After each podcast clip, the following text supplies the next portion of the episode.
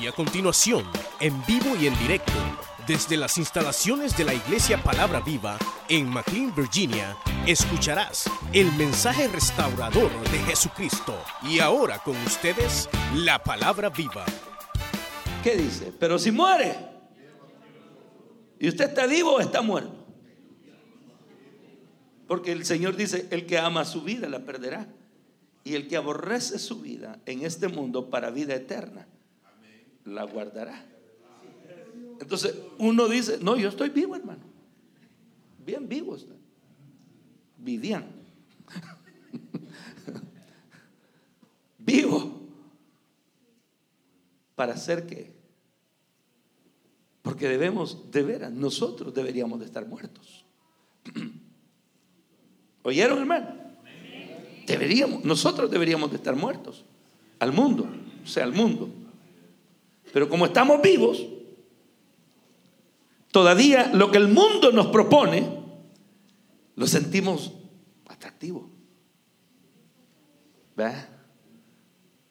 En la calle, en el trabajo, donde sea, la televisión. Hay gente que está viendo televisión. Cuando viene alguien, rápido cambia el canal. Nadie lo vio. Nadie lo solo el Señor. Nadie, de ahí nadie lo vio. Pornografía, en, en, un grado, ¿verdad? Que nadie lo note. Pero ¿cómo podemos escondernos de Dios? Entonces, el Señor dice que Él ha llegado la hora para que el Hijo del Hombre sea glorificado. Pero Él no estaba diciendo que glorificado en estas palabras significaban que nadie lo iba a tocar, al contrario. Él estaba hablando del padecimiento, de la muerte que iba a tener. Pero esa muerte no solamente la iba a tener él y ya estuvo, sino que la muerte del Señor Jesucristo es un ejemplo para que el cristiano pueda morir también al pecado. O sea, no, no es fácil ser cristiano. Yo no sé cuántos de ustedes están dispuestos a hacer las cosas de veras, como la palabra de Dios dice. Porque si no, ustedes no van a salir para ningún lado. El día que Cristo venga a traer la iglesia, aquí se van a seguir reuniendo, hermano. Santo, es terrible. Si no hay, como dice el Señor, del trigo, del grano de trigo, que cae en la tierra y muere, ¿qué significa morir? ¿Qué significa? ¿Qué significa, hermano, estar muerto de la manera como el Señor Jesucristo lo está aquí enseñando? Lo dice más claramente ese versículo número 25. El que ama su vida, ¿qué? Y el que aborrece su vida en este mundo para vida eterna, la guardará. Entonces uno puede decir, bueno, y entonces, por una parte dice que Dios me ama y ahora quieren que yo me aborrezca. Entonces no, no entiendo el Evangelio. Claro que sí, no entiendo el Evangelio. Pero eso es para la mente carnal. Pero la mente espiritual entiende que es abandonar la conducta de pecado. Morir al pecado. Morir a las pasiones que el mundo nos ofrece. Morir y entender que somos un ejemplo para alguien. Para alguien que usted ni sabe quién es. Que es tan importante para nuestra vida. Que es tan valioso para nosotros. Nuestro hogar. ¿Qué saben sus hijos de usted? ¿Qué saben? ¿Qué saben sus niños de usted? Sus niñas. ¿Qué saben de usted sus niñas? Que cuando su esposo sale de trabajar, va, qué bueno que ella se fue ese ogro. Semejante malvado. O no sé qué más palabras. Y los niños oyendo. ¿Cómo trata mi mamá a mi papá? Me tiene harta. ¿Y usted qué dice? ¿Y usted qué dice? Esa vieja loca. Y el niño ahí viendo, oyendo lo que está diciendo de su mamá. Así es el lugar cristiano. Gritos, mordidas, ofensas. Así es como viven los cristianos. Que Dios nos ayude. Que Dios tenga misericordia de nosotros. Porque no es así el modelo. No va a decir que la Biblia se equivocó. O no hemos entendido. O no hemos entendido. O no hemos conocido a Cristo. Algo tiene que haber pasado para que nuestra vida siga igual. ¿Se acuerdan de aquel rey que quería maldecir a Israel? Y se fue para un, de un profeta que él pensó que podía ayudarlo. y, Balac llegó donde Balaam. Y le dijo, te voy a dar, no, creo que le va a dar un chequecito ahí de oro, plata, piedras preciosas. Le estaba dando tesoros. Solamente maldice a este pueblo que nos cae mal. No tengo nada, no tengo nada contra él, pero me cae mal casi como nosotros, ¿verdad? No, si es hermano, hermano es hermana. No, no, no, es que yo, no es que yo sea así, pero no, no sé por qué me cae mal. No. Porque no es convertida, hermana. Porque usted no ha conocido a Cristo. Por eso le cae mal su prójimo. Porque todavía no hemos tenido un genuino arrepentimiento. Por eso hablamos y no entendemos lo que hablamos. Entonces, ¿dónde está la exigencia de la palabra de Dios de morir al pecado? ¿O es solamente por, por decir, pues, o sea, Juan dijo, ¿qué, pongo aquí? ¿Qué, qué pongo? a poner esto para llenar el vacío. Eso no es así. Esa es una verdad del reino. Esa es una verdad. Por eso el apóstol Pablo, cuando habla a los romanos, Pablo usa unas palabras tan increíbles. En el versículo número uno del capítulo 8 de Romanos dice, ahora pues, ninguna condenación hay para los que están en Cristo Jesús, dicen ¿No dijeron amén ustedes? Ah, bueno, se vale. Voy a leerlo otra vez y si usted ya sabe qué va a decir. Eso es lo que hemos aprendido. Eso es lo que hemos aprendido. Alguien dice una cosa y nosotros decimos, y el pueblo dice, no, espérese.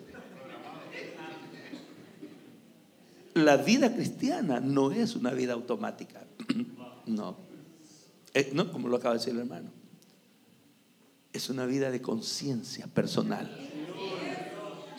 que nosotros llevamos cada día y que nosotros debemos de, hermano, mantener encendida. esa es una llama. Es una llama. Y oiga lo que dice. Ahora pues, ninguna condenación hay para los que están en Cristo Jesús. Dicen amén, hermanos. Amén. Yo les también estoy de acuerdo con ustedes, pero oiga lo que sí. Los que no andan conforme a la carne, sino conforme al Espíritu. Ahí es donde uno se puede entristecer, ¿verdad? Digo, pues, ya conociendo bien las cosas, uno puede, ay, santo Dios. O sea que no hay que andar en la carne. Pues está duro. Pues claro que está duro. Porque la carne pide el deleite de este mundo. Pero el espíritu necesita la comunión con el Padre. El espíritu necesita oración. El espíritu necesita ayuno. El espíritu, el espíritu necesita palabra de Dios. El espíritu necesita consagración. El espíritu necesita santidad. El espíritu necesita vivir en el temor de Dios. ¿Y en la carne qué pues? Entonces Pablo claramente lo dice, no, sí, no hay ninguna condenación para los que están en Cristo. Y uno se emociona y dice, amén. Pero dice, los que no andan conforme a la carne. Ya uno dice, no aplico. no, sí. ¿Usted alguna vez le han dado una solicitud de trabajo o algo y la gente dice, oye, yo creo que va un buen trabajo, buena paga y de todo? Y lo primero que le ponen ahí, necesita este requisito. No, aplico. Pero ¿y por qué? Pues porque no nos queremos negar a nosotros mismos. Porque no queremos, hermanos, que reine Dios en nuestros corazones o por lo menos no le hemos permitido al Espíritu Santo que nos dirija toda verdad. Entonces, ahí está el punto. Ahí está el punto. ¿Verdad? Y, y lo dice claramente. De cierto, de cierto digo, si el grano de trigo no cae en la tierra y muere, queda solo. Pero si muere, aleluya, hermano esos cristianos que están muertecitos al pecado. Aleluya.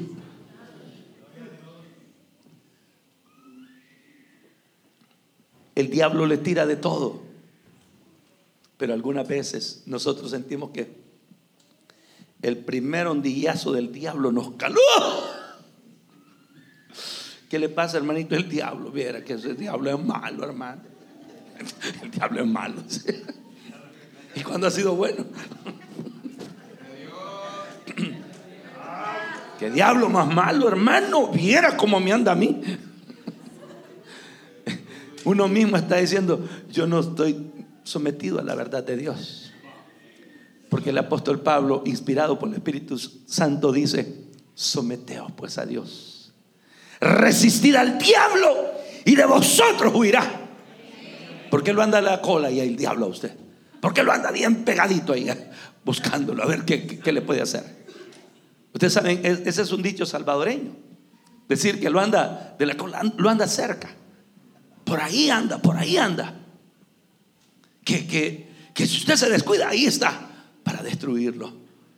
¿Por qué Satanás siente tanta libertad de acercársele tanto a usted? ¿O a usted? ¿O a mí?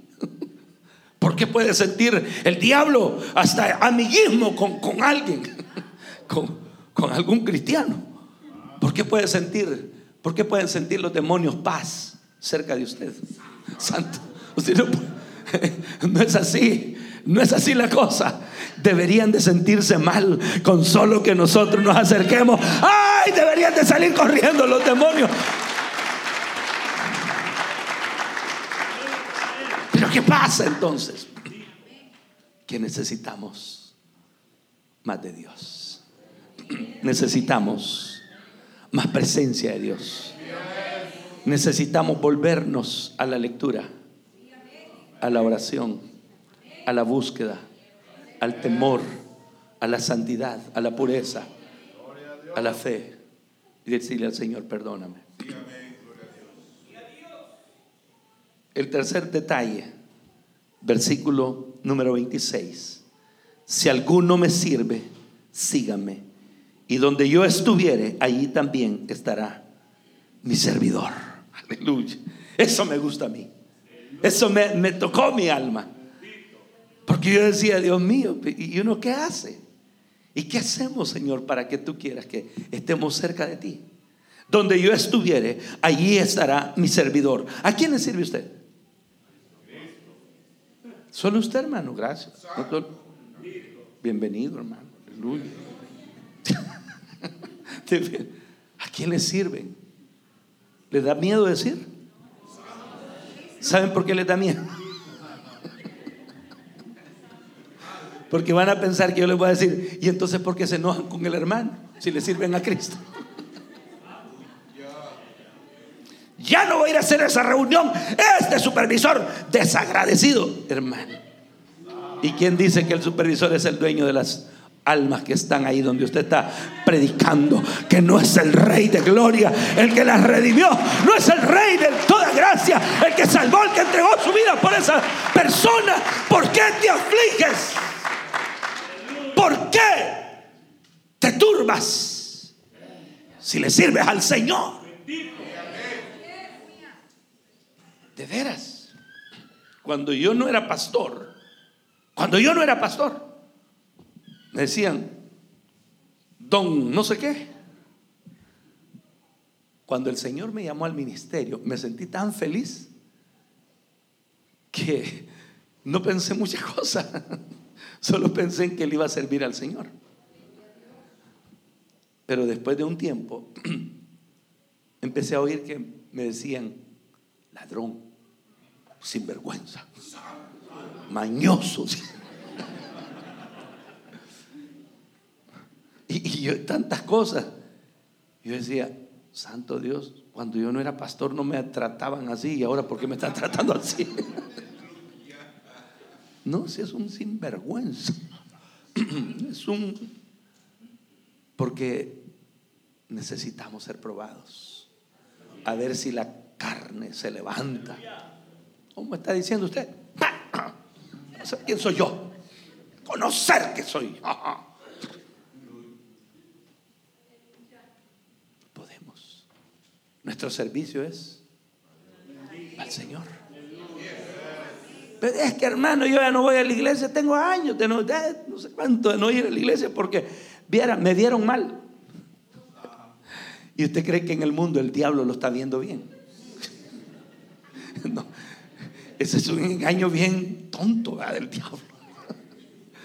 Salite de la iglesia porque ahí no te miran bien. Venite yo, mi amigo, yo te voy a ver bien, ¿oíste? El diablo. Y la gente le cree. Y esto que dicen que ya recibieron a Cristo. Y dicen que van para el cielo. No, yo, yo no voy a la iglesia. Para ir al cielo no se necesita ir ahí.